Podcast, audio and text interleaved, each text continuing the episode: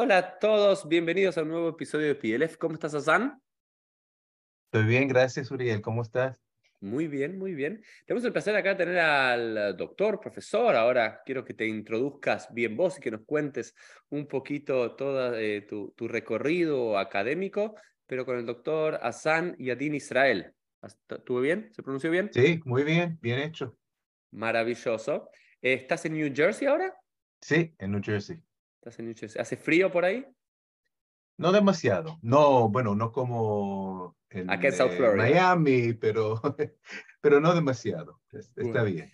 Y lo invité porque me gusta mucho escuchar podcast. Escucho podcast en hebreo que producen en Israel, en, en- en inglés, en, de España. Y hay un podcast que me hace escuchar y comprar muchos libros. Que es, eh, para los que no lo conocen, es el eh, New Jewish Book Podcast, o algo así es el nombre. Ah, ¿Sí? Algo así, sí. Algo Es- así. Bueno, Eh, lo que yo hice es New, New Book Network, pero también lo mandan a diferentes podcasts. Ok, entonces es, es- es cierto, es New Book Podcast o Network sí. que genera y, invita a autores que hicieron libros en los últimos años, en los últimos meses, a presentar el libro. Y hay uno específico de temas judaicos. Y eso hace que entre Amazon todos los días, hago un clic, me compro un libro y me sigan llegando libros que nunca voy a terminar de leer. Es muy peligroso eso. Es peligroso, es peligroso. Pero te debo decir, Hassan, es una de las ventajas de ser rabino en los Estados Unidos, que hay Sí. un fondo en las comunidades para libros para rabinos, que lo descubrí cuando Ah, vine sí. aquí.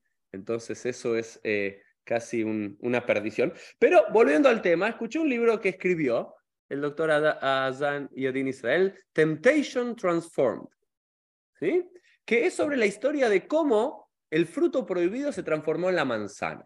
¿no? Todos escuchamos la historia de Adán, Bejabad, Adán y Eva comiendo del fruto prohibido y todos, curas, pastores, eh, rabinos y gente a pie, gente en común, dicen que comieron de la manzana. ¿no? Y, y el, todo este libro es para deconstruir cómo llegó a el fruto ser una manzana. Y de eso vamos a comenzar y hablar con eh, Azan en el día de hoy en este episodio de PLF. Pero me gustaría, Azan, que te presentes, que nos digan quiénes sos, Claro, a qué te dedicas, qué investigás. Eh, primero que nada, debo pedir perdón de antemano a los auditores por los errores que según que, que sin duda haré, por- porque español no es mi, mi lengua materna. Eh, pero gracias por la invitación. Eh, yo soy profesor en la Universidad de Rutgers, eh, en el Departamento de Estudios Judíos, eh, en que yo eh, investigo eh, la literatura rabínica. También formo parte del el Departamento de Estudios Clásicos y allá trabajo en eh, la filosofía griega antigua, más que nada Platón. Em, bueno, eso es... eh, Escribí algunos libros de Midrash y cosas así. Eh, y este libro que, de que estamos hablando hoy es algo un poco fuera de lo que hago usualmente. Eh, la verdad es que cada capítulo fue la primera vez que entré a este eh, mundo, eh, a los temas que, trata el libro. Y bueno, hay un, hay una teoría muy común, muy aceptada en el mundo académico de cómo llegó, cómo, cómo llegó la manzana a ser el fruto prohibido. Y yo siempre tenía mis dudas y decidí investigarlo. Y bueno, encon- encontré eh, otra explicación. Eh, no sé si quieres que yo hablo de eso. Sí, no, va- va- va- va- vamos, vamos conversando, vamos, vamos llegando al tema, pero vamos así Ok. como eh, de a poco, de a poco. Vamos por De a las capas, ¿no? Vamos. Sí, sí, claro, claro. La primera es la, la famosa historia del fruto del árbol prohibido. La encontramos en el libro de Génesis, en el libro de Bereishit, capítulo 3. Tres, sí. la- el Nahash, la serpiente, va y tienta a Javá, y Javá luego tienta a Adán, y comen del fruto. Y todo el mundo, hoy vamos a decir todo el mundo, dice, ah, comieron de la manzana. Sí. Pero ahí no dice en hebreo manzana. No, no dice nada, dice pri. Pri, que es la palabra general para fruto. Pri etzadat, el fruto del árbol de sabiduría o sapiencia. Eh, y nada más, y nada más. Y antes de llegar al Midrash, y quizás de todas las áreas y de todos los momentos históricos de la evolución de esto, me gustaría concentrarme un poco más en el Midrash porque es como tu área, ¿no? Académica en general. Antes de llegar al Midrash, ¿no? Siempre en, los textos, en la literatura del segundo templo, del Bait Sheini, en las primeras interpretaciones que conocemos rabínicas o no rabínicas de judías del texto bíblico, ¿se hace mención a un fruto en particular o todos toman la idea de PRI en genérico? Eh, no, bueno, es muy típico del Midrash y también del, del eh, pensamiento judío prerabínico, de que si, la, si falta algo en la Biblia, entonces los, para, para los eh, lectores es como un regalo. Vamos a ver qué, qué puede ser eso. Y en este caso, cuando el texto habla solamente de pri, de fruto. Hay, eh, de veras, algunas interpretaciones distintas de los frutos, eh, de, qué fue el fruto prohibido. Eh, lo más común es el hígado. El, el higo. no, el, higo, el, higo, el, higo, el, higo, el higo. El higo. Wow. qué, qué suerte que pedí perdón de antemano. No, no, perfecto. El higo, el higo.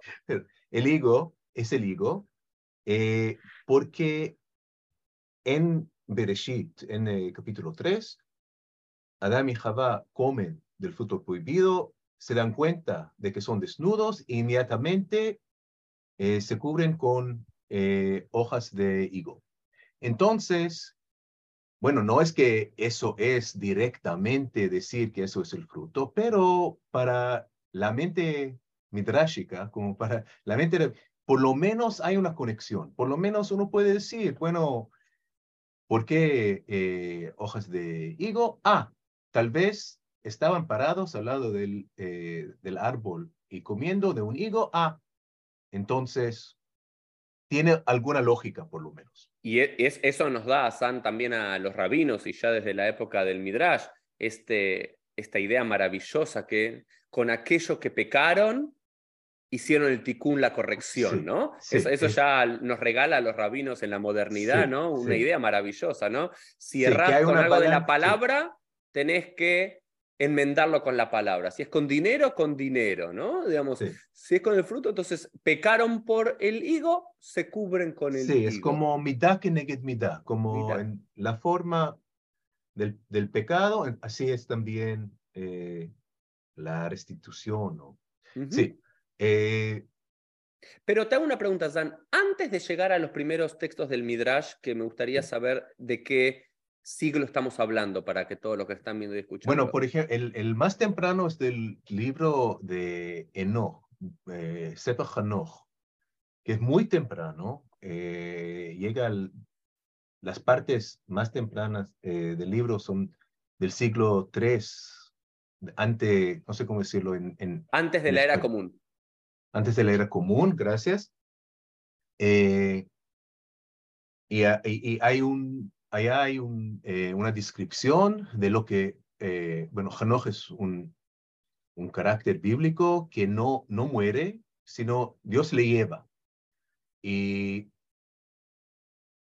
desarrolló una tradición de qué pasó a Hanoch, qué vio cuando Dios le llevó a, al paraíso o al cielo.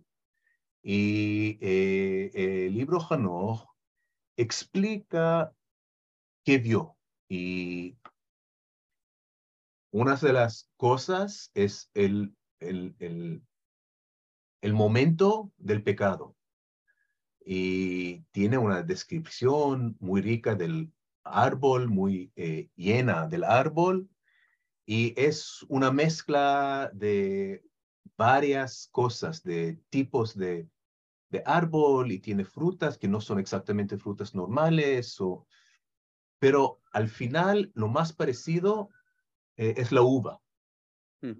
Es la uva. Entonces esa es la segunda tradición eh, mayor. Al lado del higo es la uva. Y eso tiene que ver por la conexión entre alcohol y pecado. Mm. Eh, y también la idea de que, por ejemplo, Aarón y sus hijos, los sacerdotes, no pueden tomar vino cuando vienen al templo.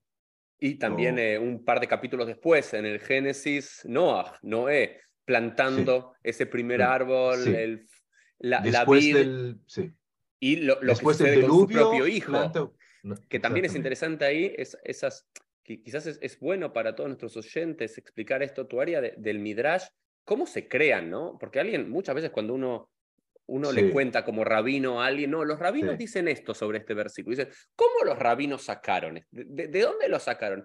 Y en el primer punto con la TNA, con, con el higo, tenía que ver con una cuestión contextual, porque un par Sí. de versículos después se habla que se cubren con higo, entonces podemos suponer. Y esta no es contextual en eso, sino más de sentido, ¿no? Y esa conexión que se da a lo largo del texto bíblico entre cuando alguien toma vino, malas cosas pasan, ¿no? Y esto me Sí, es recuerda como también más cultural, más... cultural, ¿no? Como al comienzo de, de la Gemara de, de- del Tratado de Sotá Sí. y de Nazir, de por qué el Nazir se tiene que apartar del vino por Sí. también la Sotá, porque Y la los la- sacerdotes, y los sacerdotes y demás. Entonces los rabinos dijeron, bueno, ¿qué, ¿qué fruta produce que alguien produzca un, diga un pecado?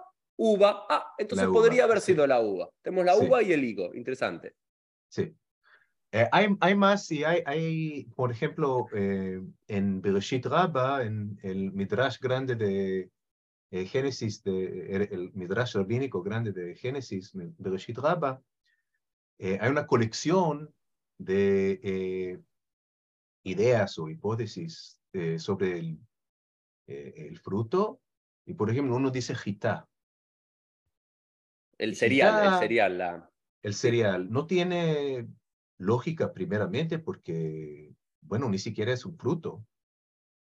Eh, pero creo que tiene que ver, eso es mi explicación, exactamente como preguntaste de dónde sacaron eso. Eh, tiene que ser, bueno, tiene que haber algo, tiene que haber un- una lógica, eh, que es exactamente lo que dijiste antes de midá que neget midá, que eh, el castigo de Adán fue bezeata peja tohal lachem, que vas a Con el sudor de tu Comer. frente vas a comer el pan. Y la jitá, que es... Jitá, El- que es el pan. Sí, sí, sí. Entonces, si el castigo fue pan, la lógica rabínica eh, Bueno. nos guía a la conclusión que también el pecado fue con jitá, con, con cereal. Eh, y otro es el, eh, el se dice, ¿cómo se dice eso? ¿Citrón, tal vez? Sí, Eh, citrón, la, el, digamos, estamos hablando del etrog, ¿no? Del etrog. Sí, el etrog, sí. El etrog, citrón. Sí, no sé si hay un Eh, nombre específico. eh, que también es eh, ¿Y cuál sería ahí la conexión con el sí, o la sidra, sidra? tal vez. Sidra. Eh, eh, que tal vez tiene que ver por la belleza o el Mm. olor eh, atractivo de- del fruto. Eh, así que hay varios. Lo, que para nosotros es lo más interesante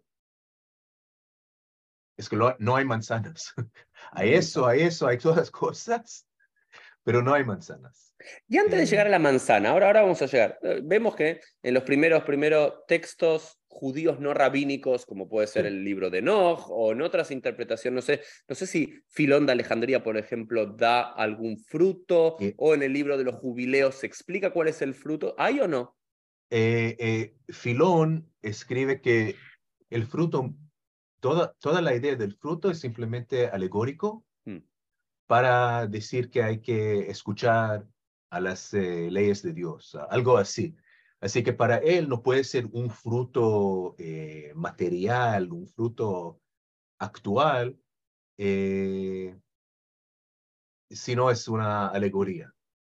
Eh, hay otros libros que hablan, en jubileos no hay, no, no hablan de eso, no hablan de la identidad del fruto, Eh, pero hay cosas, eh,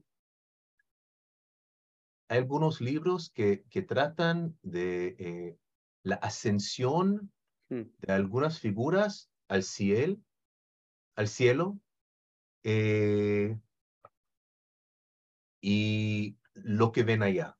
Eh, y son, se llaman el apocalipso de alguien, el apocalipso de Abraham, el apocalipsis.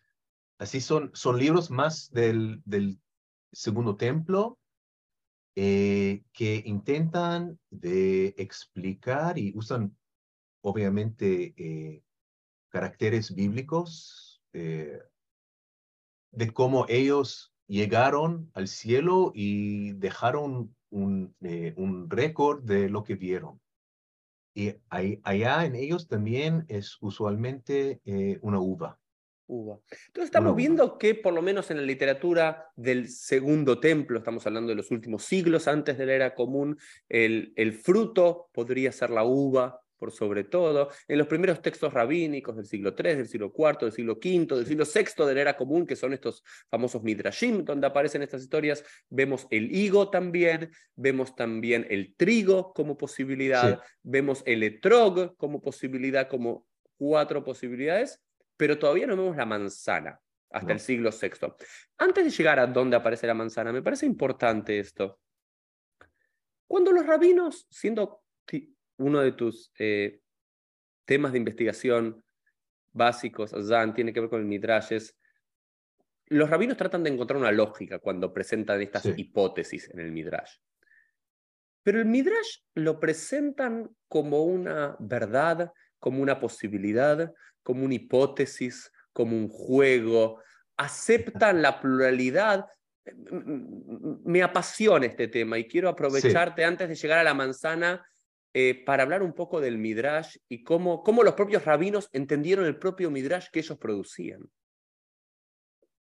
Eh, bueno, es una- una pregunta muy interesante, obviamente con mucha importancia actual, porque eh, la pregunta es cómo, cómo debemos nosotros leer a los rabinos leyendo a la Torá. Eh, eh, ellos leen a la, a, la Torá y la interpretan y cómo nosotros como lectores de los rabinos debemos entenderlo, este proceso. Eh, primero que nada, sí, hay una lógica. Digamos, muchas veces puede ser una lógica cul- cultural, como por ejemplo con la uva o hay otros ejemplos. También puede ser una lógica eh, lingüística, como una que la palabra parece algo, la palabra me recuerda algo o es parecido a algo eh, y cosas así. Eh, hay, bueno, hay dos tipos de midrash. Hay midrash alajá y hay midrash agadá. Midrash agadá es más que más lo que estamos, de lo que estamos hablando ahora. El midrash alajá es un poco distinto. Midrash alajá significa los midrashim que tratan de las partes eh, Legales. legales, legales. sí, de las leyes eh, de la Torá. Y allá hay una escuela que tiene, eh, la escuela de eh, Rabbi Ishmael, Rabino Ishmael, que tiene como una forma muy interesante de eh, aplicar eh, reglas de interpretación a la Torah misma, al- a, la- a- a las leyes. Eh, así que el, el, la- el, el procedimiento rabínico es muy interesante y multifaz, ¿se puede decir? Sí. Sí. Ok. Eh, ahora, para nosotros, ¿qué, ¿qué significa eso para nosotros? Bueno, es una, es una gran, eh, es una gran pregunta, porque hasta, ni siquiera en- solamente en el Midrash, pero hasta en, la Mishnah misma, que es como una, eh, como un libro más eh, de, de leyes o de reglas. La Mishnah misma empieza con algunas interpretaciones de, de qué hora debemos decir Shema en la noche. Y hay tres posiciones distintas.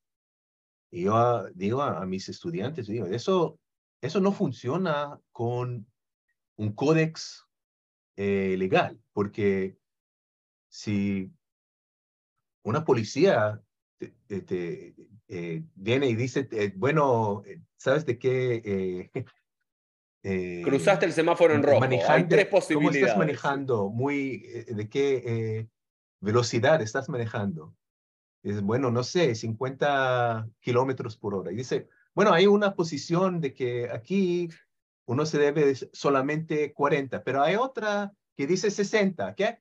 Bueno, ¿qué es eso? tenemos que saber cuál es la ley, cuál es la ley. Y hasta la Mishnah no nos dice en una forma clara. Eh, entonces, esa pluralidad o eh, es una parte integral de la, literatura rabínica, por lo menos la, literatura rabínica temprana. Mm. Eh, parte de eso tiene que ver con cosas del estatus de los rabinos en el mundo judío después de la destrucción del segundo templo, que nosotros pensamos que, bueno, el templo, fue la destrucción del templo, empezó la época rabínica. Pero, bueno, la historia no pasa tan rápidamente de una época a la otra.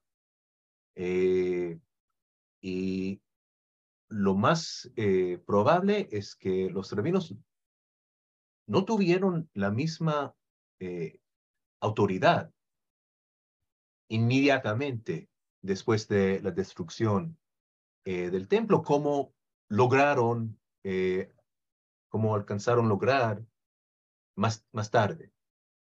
Y parte de eso es que los leyes rabínicos tal vez no son exactamente leyes. Estoy hablando de los Tanaim, de, de, la literatura de Mishnah y los rabinos tempranos.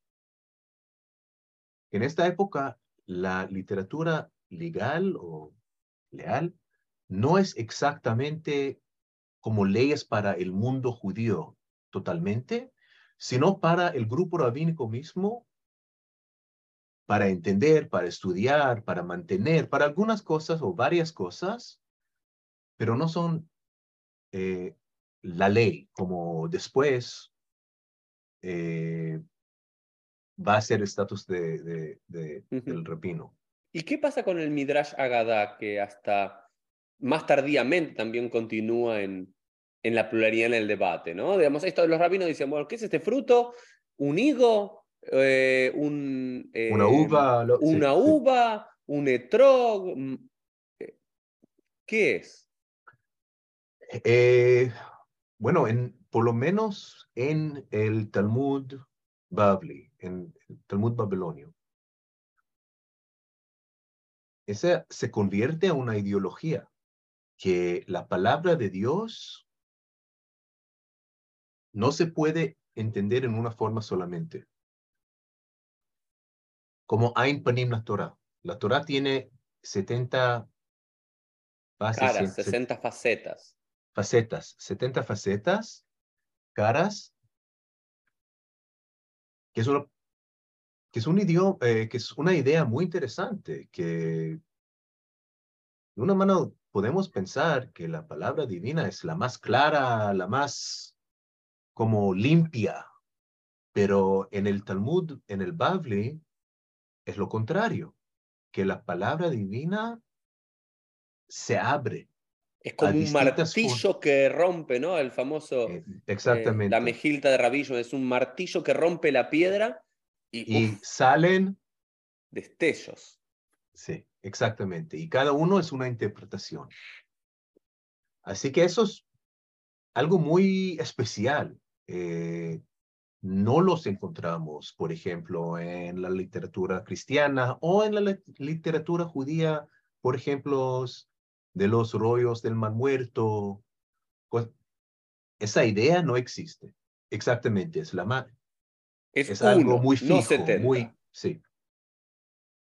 Bueno, eso es parte del mundo cultural de los rabinos y cada, cada mundo es un mundo lleno, entero. eh, y es algo muy interesante y para mí muy atrayente, porque muy atractivo, eh, porque hay una riqueza en esa forma de interpretar y obviamente hay también una riqueza en que preservaron todo eso. Mm. Eh, No, no, no querían decir, bueno, ¿cuál es la respuesta correcta? Y nada más, no queremos saber nada más. Preservaron todas las, respuestas, todas las interpretaciones, que es algo muy especial y muy interesante. Bueno, entonces hablamos un poquito del Midrash para conocer más ese, ese formato que permite esa pluralidad, que después cuando decimos cuál es el fruto, todos levantan la mano, la manzana, ya no lo encontramos casi en nuestros días, ¿no? Si uno hoy hace, haría un juego, un modelo, preguntarle a los talmidim, a los estudiantes acá en la Quitá, en un rato, ¿cuál es? Todos, incluso los judíos, van a decir la manzana, ¿no? Que también es interesante. Si no viene de nuestros pagos, esa es otra pregunta para hacer, si no surge de nuestra propia tradición, ¿cómo los judíos adoptamos también, por lo menos oralmente, la manzana como concepto? Entonces, llegamos al siglo VI de la era común, más o menos la época que terminamos del Midrash. Hay un fruto prohibido, pueden ser muchos, por lo menos cuatro. La manzana no aparece. No, no. ¿Cuándo aparece la manzana? ¿Cuándo hay una fecha? Eh, bueno, hay más o menos una fecha, creo que sí. Eh, quiero decir muy brevemente que el mundo académico reconoce el problema. Obviamente, eh, hay investigadores que reconocen que el texto bíblico no habla de una manzana, pero sugirieron un una explicación que se convirtió a la explicación tan común que ya es como algo, algo recibido, algo eh, aceptado, que es que tiene que ver con eh, el, latín, el idioma latín, que en latín la palabra malum significa mal como malo, pero también es la palabra para manzana. Entonces, bueno, la hipótesis dice, sí, como la caída del hombre, para decir en, en el, el, idioma más cristiana, que la caída del hombre es un, una, un pecado tan grande y después de eso pasó eso y es, es un malum en latín tan grande que qué fruto va a precipitar todo eso? El malum. Bueno, eso tiene una lógica y también es un midrash muy lindo. un midrash latín, sino eh, un midrash latín muy lindo. Eh, y todo el mundo lo dice hoy en día. Y eso yo encontré hasta eh, la primera vez que yo lo vi, es un libro de 1645. La primera vez que aparece este midrash entre Esta de mal y mal Malum de manzana. Pero él ya, el autor ya dice, ¿cómo se sabe? Hay gente que explica, ta, ta, ta. Así que no es que él, no es el primero que lo eh, inventó, sino en el siglo XVII ya es común, ya la gente lo sabe. Así que para mí mi proyecto tiene un, una parte es crítica y una parte es como más constructiva. Y la crítica es decir, eso no, no, no es verdad. ¿Y cómo no es verdad? Leí, leí todos los autores latines, todos los comentarios, no, bueno, no todos, pero muchos comentarios latines, en latín eh, sobre eh, Génesis 3, por capítulo 3. Y nada conoce eso, nada, nada eh, usa ese ese midrash. chiste, sino sí, mishak milim, como... Sí, sí, un juego de palabras. Juego de un juego de palabras. Ese juego no existe. Además, no saben que es una manzana. Hasta el siglo, yo tengo textos del siglo XIV, por ejemplo. 14, 14. Eh, sí, perdón. Ah, está bien, está el bien. siglo XIV, sí. que eh, el siglo que dicen ah, bueno, ¿cómo explicamos eh, Génesis 3, ta, ta, ta? hay que dicen que es un higo, hay que dicen que es una uva, hay que dicen, pero ni, ni saben que existe un comentario que, que, dice que es una manzana. Tengo dos preguntas, Azan, que, que me despierta este comentario por mi ignorancia, nunca, no leo latín, no conozco latín, en la Vulgata, ¿no? que es la, traducción famosa cristiana en latín. Em, cuando se traduce etz top barra, ¿no? el árbol del conocimiento del bien y del mal, ¿el ra ese se lo traduce como malum? Sí, el ra es malum. El, malum está ese, ok. Sí, el malum de este sentido, sí, pero el fruto dicen fructus, que fructus. fructus Fruto, un fruto genérico en general. ¿Vas a la verdulería o a la fruta? Y la segunda pregunta que te hago es, eh, todas estas, eh, la uva, el, el, trigo o el higo y demás, que son construcciones del midrash judío, ¿no? De los primeros siglos. ¿También lo compartimos con el mundo cristiano? ¿Que también los propios autores cristianos llegan a la misma conclusión? ¿Es por haber leído a las fuentes judías o es por asociación propia? Eh, bueno, sin duda hay eh, hay eh, lectores cristianos, por ejemplo, Origen, que es un autor cristiano de muy temprano, originalmente de la ciudad de Alexandría en, en Egipcio, que, que dice, por ejemplo, en su comentario de Génesis, en, de Noé, después del diluvio, que Noé planta el, la, uva, dice, ah, eso es el fruto del pecado. Eh, origen, después, de, él nació en Alexandria, pero vivía mucho tiempo en eh, mm. Y tenía contacto todo el tiempo con los rabinos de Quesaria. Eso es, él, él escribe de eso. Él escribe, ah, los judíos lo explican así, los, los rabinos lo... Así que es difícil saber si eso es algo que él llegó a la conclusión, tal vez, llegó a la conclusión en diálogo con eh, los eh, sabios rabínicos, pero sin duda hay también una tradición cristiana de interpretación. Eh, lo que distingue esa tradición, que la judía es que obviamente para los cristianos también toman en cuenta el Nuevo Testamento. En el Nuevo Testamento hay una cuenta en que Jesús eh, maldice eh, el higo. Mm. Y para muchos lectores cristianos dicen, ah, ok, entonces esa maldición tiene que ver con lo que pasó en Génesis. Interesante. Eh, es algo que obviamente los, eh, nunca entró a la tradición judía, pero eh, la forma de interpretar es parecida.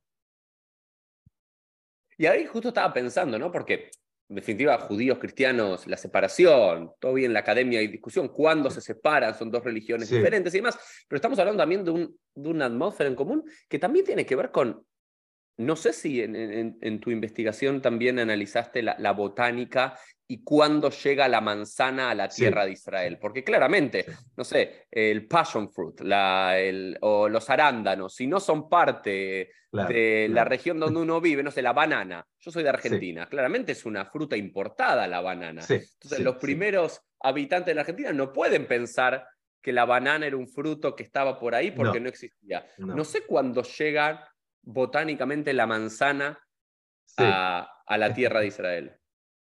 Bueno, eh, antes de responder, digo solamente que encontré, eh, y eso no, no creo que, que, esté en el libro, eh, pero encontré un comentario siriaco, en siriaco, en el, como forma de aramea, de, arameo. La peshita, no sé, no sé qué. La peshita, exactamente, que es en siriaco.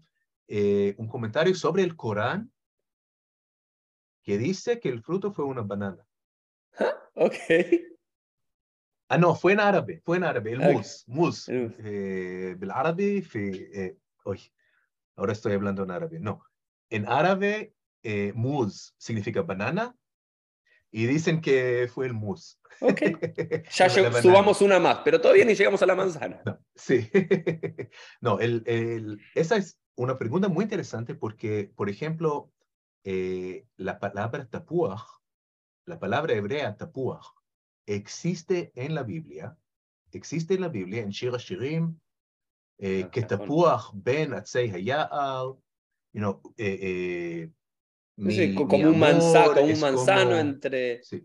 Es, e, él, es hermoso entre los hombres como eh, el manzano, es entre eh, los árboles normales o los árboles del bosque.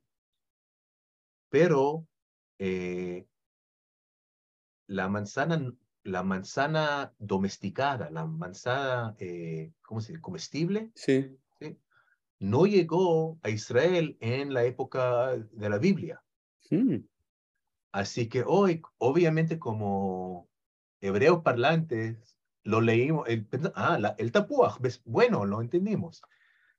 Pero eh, parece que tapuaj en la Biblia no significa manzana, porque el, el tapuaj no, no, no existía estaba. como... No, no estaba, simplemente no estaba. Por lo menos no como...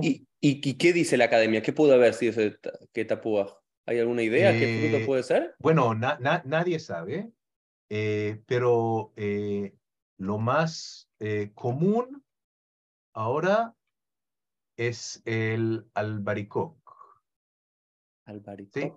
albaricoque de apricot. Ah, apricot, como la, la pera, ¿no? ¿No qué es la pera? No, no, Damasco también. Damasco. Ah, Damasco. Creo que albaricoque es en España y Damasco se dice en. Ok, como Damasco, como de la familia, la familia del durazno y de esos. Sí, exactamente. Ah, mira Exactamente. Que eso también, que eso también quisiera hacer una digresión un segundo, San, para ahora volver, muy talmúdico esto, porque una vez yo me, también, hace unos años me, me, preguntaron un congregante, ¿de dónde sale que comemos tapuaj bidbash en, en Rosh Hashanah, ¿no? En manzana con miel. Y ahí me puse a investigar, hacer una investigación mucho menos seria de la que hiciste vos, eh, pero también muchos midrashim lo conectan con Shira Shirim, con el Tapuah, y también eso lo, lo, conectan con un famoso midrash que dice que el reas, que el sabor, eh, cuando, cuando Itzhak olió a Jacob, decía que era como el aroma del campo, y ese aroma del campo es un aroma de Tapujim, y eso lo conectan también con el Maase Bereshit, con la creación. Entonces, eh, también interesante de cómo llegó también, porque hoy de todas las frutas y de los simanim que comemos en Rosh Hashanah, el más conocido es la manzana, pero en el Talmud, en Masejet Kritot, donde aparece la idea de los simanim, la manzana no está. No está. Están los dátiles, está la calabaza, está eh, muchos otros, pero la manzana es uno de los más tardíos también. Sí, es muy tardío, sí, exactamente. Así que sí, la botánica tiene una importancia muy grande, eh, porque, bueno, hay que saber el mundo real de qué estamos hablando eh, para, entender a los textos, ah, para entender los textos. Sí. Casi, bueno, convertía a los textos a seres humanos, a los textos, no, para entender los textos. Eh, bueno, entonces, si llegamos a la conclusión que malo, malo, ese juego de palabras no eh, explica qué hacemos. Digamos, los textos, eh, los textos eh, nos llevan a, a un momento, a un callejón sin salida. Ok, esa es la traducción que ahora vi. O fin sin salida, calle sin salida. porque no sabemos cuándo apareció la manzana y por qué. Y por eso empecé una investigación nueva, distinta, de la historia del arte. Quiero decir, la, la, forma en que los artistas representan al eh, fruto prohibido para averiguar cuándo eh, se, convierte un, se convierte a, un, eh, a una manzana. Y bueno, al principio lo, lo, que vemos es exactamente como en los textos, que el fruto prohibido es el higo, la uva. eh, todo eso, eh, pero en el, eh, el siglo XII, en, la Fran en Francia, en la Francia, Francia, Francia, en Francia. Francia, En Francia. sí, la Francia, de repente aparece una manzana y lo interesante es que de este momento la manzana conquista a todo en la Francia. Por, ej- y el higo que ya tiene 800 años de, de viejez. De tradición o de la uva que tradición, tiene, la- claro. Más o menos, no, no completamente, pero más o menos se, eh, desaparecen. O sea que, pues, simplemente para resumir y entender yo, hasta el siglo XII, toda representación iconográfica en algún texto o en algún mural, en una iglesia, y, y- y- y Todos, digo, sí. deberías tomar mucho más del mundo cristiano, porque el mundo judío, Sí. la iconografía era tiene muchísimo tanto, menor, sí. casi inexistente. Siempre se representaban con uva o higo como grandes... eh, sí eso lo- los mayores. eh, ha- hay, hay más, hay también, eh, hay también granadas, por ejemplo, y cosas así, pero sí, más o menos uva, higo y algunos otros. Pero en el siglo XII algo pasa en Francia, que ahora algo nos vas a contar qué es, Exactamente. y la manzana, uf, se despliega por el mundo como el fruto. Sí. Y bueno, ahora tenemos dos preguntas. ¿Por qué apareció? ¿Por qué se apareció? ¿Y por qué conquistaba todo?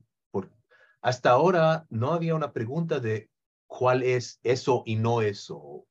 Si tenemos solamente uno. Por ejemplo, hay iglesias en que hay dos representaciones de la caída del hombre o del la, una con la granada y la otra con la uva. Y bueno, en eso está bien. ¿Por qué no? Una eh, coexistencia. Fuera de la apariencia en, en la Francia, tenemos también 50, 80 años después, lo mismo sucede en Alemania, en la Inglaterra, pero no en Italia. Por ejemplo, en Italia siguen con el higo hasta el siglo XVI. Siglos y siglos después, no cambian, siguen con el higo. Así que ahora tenemos una tercera pregunta. ¿ok? Primera fue, ¿por qué apareció? Segunda, ¿por qué conquistaba a todos los de- demás? Y la tercera, y la propagación ¿Por qué es tan curiosa? ¿Por qué, ¿Por qué Italia no? ¿Por qué Italia no? Pero eh, Inglaterra y eh, Alemania sí. Bueno, aquí tengo que explicar algo que es un poco técnico, pero lo que pasa es que la respuesta no tiene nada que ver con la Biblia. Y la respuesta no tie- tiene nada que ver con teología. La respuesta no tiene nada que ver con Génesis, nada, con Génesis. La respuesta tiene que ver con un cambio en eh, un cambio lingüístico, un cambio semántico, un desarrollo semántico que pasa en, eh, entre latín y eh, la El francés. francés antigua, ¿sí? Eh, que es que la francés rechazó la palabra malum en el sentido de manzana. Probablemente por los motivos de que significa mal. Y la palabra mal como mal como eh, no bueno, sí, como, eh, eh, existe en, en, en, eh, francés. Maladroit, eh, viene mal, pero no mal en el sentido de manzana. En vez de esta palabra, la palabra latín pomum, que fue la palabra más común para decir el fruto prohi- prohibido, pomum es un fruto del árbol. Significa fruto del árbol. Pri, lo mismo que en hebreo significaría pri. Pri, pri, pero como pri. Sí. Pri es fruto del árbol. Esta palabra empezó eh, ser más y más específica y eh, convirtió a manzana. En vez de pri, en vez de fruto, se Mm. convirtió a manzana. ¿Qué importa eso? Lo importante para nosotros es que todas las traducciones en eh, francés que fueron hechos cuando la palabra pom fue fruto, hablan de que Eva dio a Adán un pom, Un fruto. claro, un fruto. Cien años después o cien, ciento y cin- eh, cincuenta años después, cuando la palabra pom ya no significa fruto, sino significa manzana, Mm. los mismos textos significan algo distinto. No que los autores lo, enten- lo, lo- lo, eh, quisieron, quisieron decirlo así, pero es un malentendido, Mm. no ma- mal de mal, no, Sí, sí, sí. no malo manzana. Eh, el, el mismo texto ahora dice, Eva dio a Adán un pom, quiero decir una manzana. Mm. Y lo que pasa es que en vez de tener una pregunta así abierta, Ya todos saben. ya todos saben y es bíblico.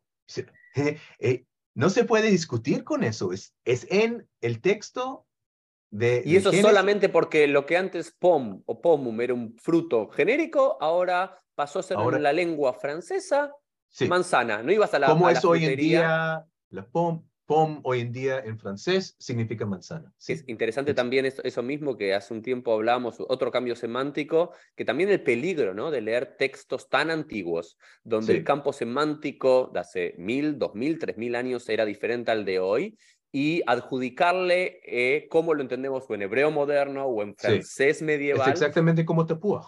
Tapuaj es el mismo Como caso lo que, que hablamos dijimos de tapuaj, es lo mismo. O por ejemplo, Tenemos muchas un- veces o- o en, en la tradición judía rabínica, y en el hebreo mishnaico y en adelante, nefesh se transforma en, en alma, por ejemplo, y cuando en la Torá uno lee benijretá a nefesh ahí beamea, muchos dicen y se estripará el alma, ¿no? Como un No, sí, castigo. pero es una persona, sí. pero es una persona. Entonces, eh, también tenemos que tener mucho cuidado, ¿no? Eso, eso, me parece sí. que, más allá de este caso particular, Jan, nos despierta a todos los lectores modernos. Dos Sí. cosas me parece que tu trabajo hace muy interesante. Lo primero es esos lugares comunes del conocimiento. Malum, malum, entonces la manzana y de ahí se deriva el error. Porque todos lo dicen. Bueno, pero porque todos los digan no significa que sea No verdad. significa que es verdad. Y el no. segundo es, incluso con las palabras más básicas, es volver a preguntarnos en este ejercicio interpretativo, intelectual y de crítica, es, como yo estoy leyendo esta palabra porque conozco ese idioma, ¿es la, ¿era como lo entendían hace 3.000 años o hace 2.000 años Sí, o no? sí. Y eso nos abre un campo apasionante, eh, difícil, ¿no? Porque si tenemos que cuestionarnos cada palabra, si Bereshit significa realmente Bereshit como en el comienzo o significa otra cosa, pero también Bueno. nos abre un mundo de posibilidades nuevas para Sí, entender eso es- textos sagrados. el desafío, pero también la riqueza de la filología, para entender las cosas en su eh, sentido original. Por ejemplo, con Nefesh, o sea, sin duda Nefesh es persona, pero también Higiu Maim at Nefesh, en el diluvio, Nefesh es garganta también. Mm, Higiu Maim at Nefesh es de donde uno respira. Ok. Es Y como ahí el puede momento venir en el que... salto del sí. hálito.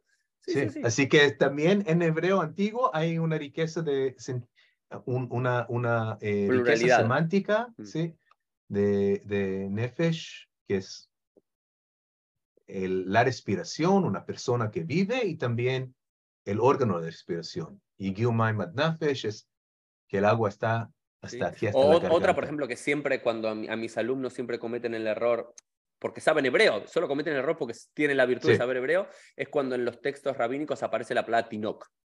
Hoy Sí. tinok en hebreo moderno es un, pequeño bebé, un par de meses, un año de vida. En claro. cambio, tinok era la categoría rabínica hasta lo que hoy llamaríamos casi la edad del bar mitzvah, o samuj. sí, es un joven. digamos. Es un joven, ¿no? Entonces, Es un joven. eh, o, o lo mismo, el- todo el debate cristiano-judío sobre la betulá, si betulá es Sí. una doncella o una virgen. Entonces, creo que es es súper interesante esto de no dar por sentado como Sí. hoy entendemos esa palabra, puede ser algo totalmente diferente o cercano pero a la vez las consecuencias son diferentes. Muy diferentes, sí, sí, exactamente. Y eso es, de, eso es exactamente lo que pasa aquí, mm. que es pom en el sentido eh, fruto, es muy claro que Eva dio a Adán un pom, un fruto, en el momento que cambia el, sentido, en el momento que cambia eh, el campo semántico, de repente tenemos una manzana en Génesis claramente y por eso la manzana conquista a todos, porque ya, ¿quién va, quién va a representar un higo si en la Biblia misma encontramos un pom, una manzana? Eh, el mismo proceso semántico sucede en alemán y en inglés. Aquí tenemos otro ejemplo. La palabra apple en inglés originalmente fue una palabra genérica para fruto. Como pineapple, también, que uno como se pineapple, es pineapple. Sí, como pineapple. Bien, muy bien, sí, eso exactamente. Claro, que eh, uno, la ananá. ¿Por qué ananá? Porque le llama pine directamente, ¿no? Porque apple es como el fruto del pine. Porque el fruto de la piña. Pineapple es eh, el, el, el, fruto del pine, que es que quiere decir la piña, un momento, eh, la piña misma. Y cuando encontraron el ananás en el mundo nuevo, en los triángulos ¿sí? del ananá fueron como la piña, como una piña cerrada tiene triángulos. Lo llamaron el pineapple, the tropical pineapple la piña tropical por, por el, visualmente como parece a una piña con, eh, con los triángulos. Eh, el, el, mismo proceso lingüístico sucede en eh, inglés y en alemán, bajo la influencia muy fuerte de, de, francés. Donde no, no, donde no sucede, donde no pasa eso, en Italia. Italia tiene una palabra eh, mela, la mela, que es una palabra específicamente para la, la, manzana. Y ellos que también imagino que derivada del latín de malo. Del malo, sí, sí, exacto. Y, y ellos siguen con el higo. No, hasta, por ejemplo, en la capela Sistina se puede ver que, eh, eh, que el fruto es un higo. Y eso es el siglo XVI. Eh, y así, bueno, y, así, es, así, así es, por ejemplo, por, lo menos mi explicación eh, de cómo... Entonces pasamos también de que la explicación que llegamos a la manzana del latín malum malum, pasamos a la explicación del francés, del cambio semántico del francés. Bueno, es, pero es muy interesante porque los sabios, los eh, profesores, siempre buscan las cosas en la cultura alta. Así que la idea de que un, hmm. un alguien que sabe latín va a tratarse ese juego de palabras, sí, eso lo busca. Pero la verdad es que es un fenómeno vernacular, que es del pueblo, del pueblo que el, el, el, el, francés hablado, el, el francés del, del, del cada día, eh, que obviamente y, los, los sabios eh, usaban latín, pero en el idioma de cada día hablaron en francés uno con el otro, que ahí es, ahí encontramos la transición de fruto a manzana y de ahí encontramos también cómo llegó eh, el fruto prohibido a ser manzana. Maravilloso, es es, es, es, maravilloso, apasionante y todo lo, lo, lo, importante de lo interdisciplinario, ¿no? Poder hablar de que el arte te aporta tal cuestión, las interpretaciones midrágicas, rabínicas, otra, el conocer los idiomas, ¿no? Porque si somos conocer los del idiomas del griego, del, francés, del, eh, y demás, no llegamos a esta conclusión, así que poder tener esta, e, esta mente y poder, la versatilidad de agarrar a diferentes lados, entonces quizás después cuando volvemos a hablar de, del fruto del árbol prohibido, por lo menos ahora sabemos que, sabemos cómo llegó a ser una manzana, pero sabemos que no siempre fue una manzana. No, no, no siempre. Eso es, lo, eso es tal vez lo más interesante, que las cosas más básicas, más conocidas, tienen su propia historia no fueron siempre así. Cada, cada cosa tiene una historia. Y te hago una pregunta, Zan. En algún momento, porque esto estamos hablando que es, eh, se genera en el mundo cristiano, francés, se expande del siglo XII, XIII en adelante, Alemania, Inglaterra y demás. En algún momento los propios sabios judíos posteriores a esos siglos, en sus interpretaciones, en sus hidushim, en sus comentarios al Génesis, ¿adoptan la manzana como posibilidad o no? Casi no, casi no. Es muy interesante. La cultura judía, no sé, general, que forma una parte, obviamente, de, la cultura eh, eh, más, general, más popular, ancha, más sí. Sí, sí. Ahí sí, ahí la manzana, eh, libros para niños, cosas así, manzanas, manzanas, manzanas. Pero los rabinos no tanto. Es un, también es un desafío decir, encontré, por ejemplo, un texto del siglo XII o tal vez eh, eh, principio del siglo XIII, el, eh, se llama Nitzahon Vetus o Nitzahon Yashan. Nitzahon Yashan es un texto que polémico. Hay un diálogo entre un sabio judío y entre un sabio cristiano. Obviamente, como es un texto judío, ganamos judío nosotros. eh, pero el judío ataca al cristiano y dice, ustedes dicen que Dios, que, que nuestro Dios es muy eh, judgmental, es muy... Eh, muy juicioso, muy rígido. juicioso, sí, Y para ustedes es todo amor, y, pero mira lo que tú, Dios, para, para ustedes dice que eh, pasó por tapuaj, mm. por mm. comer un tapuaj.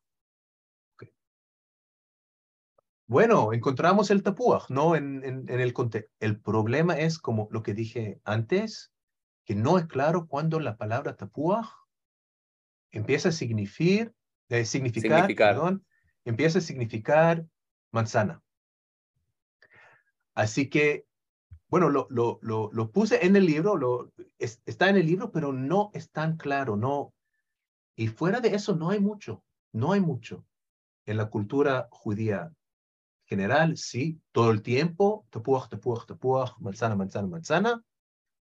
Eh, en los, eh, eh, los fuentes rabínicos, no tanto.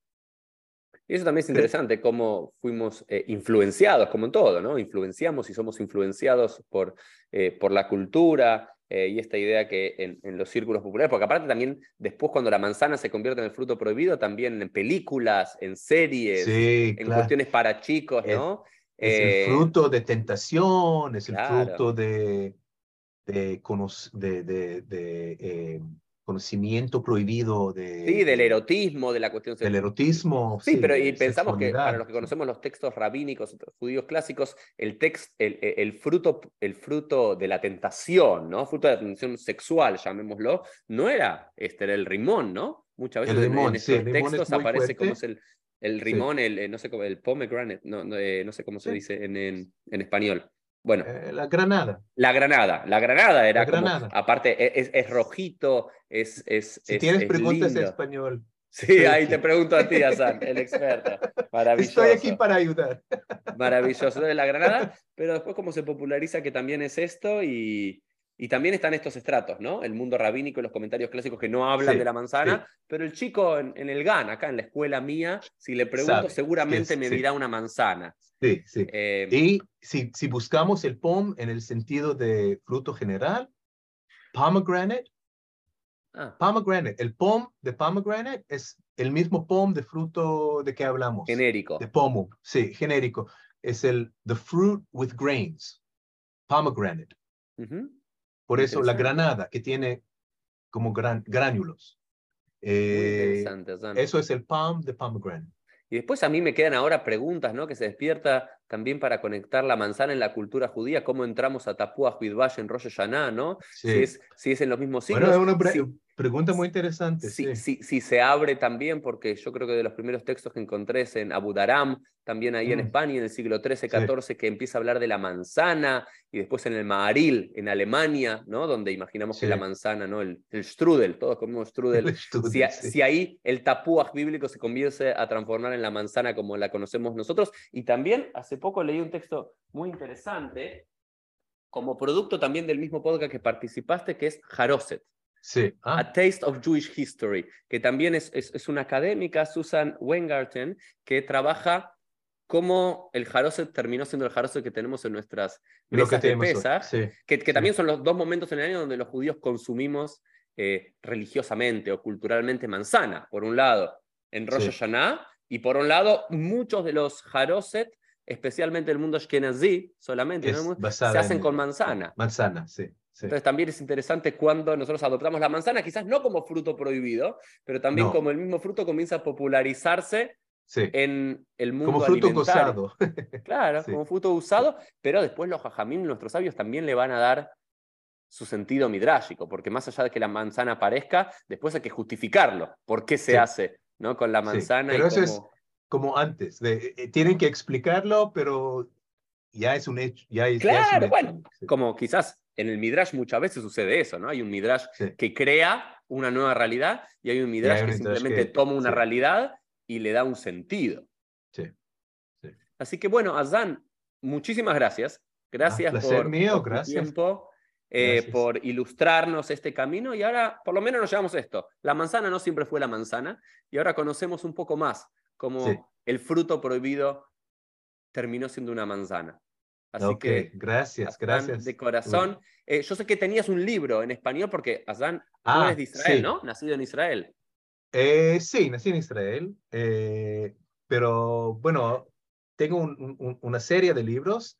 Eh, el uno que tengo ahora, eh, eh, la serie se llama Intuitive Vocabulary y es, una, es un libro que eh, es como un diccionario, pero un diccionario de palabras que viene del, del mismo, eh, del mismo raíz, de, de la misma historia.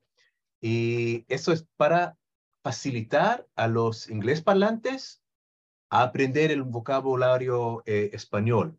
Como tú lo hiciste. Eh, así que, bueno, por ejemplo, algo que lástima, una lástima o lastimar a alguien, viene de la palabra griega blasfemar, blasfemia.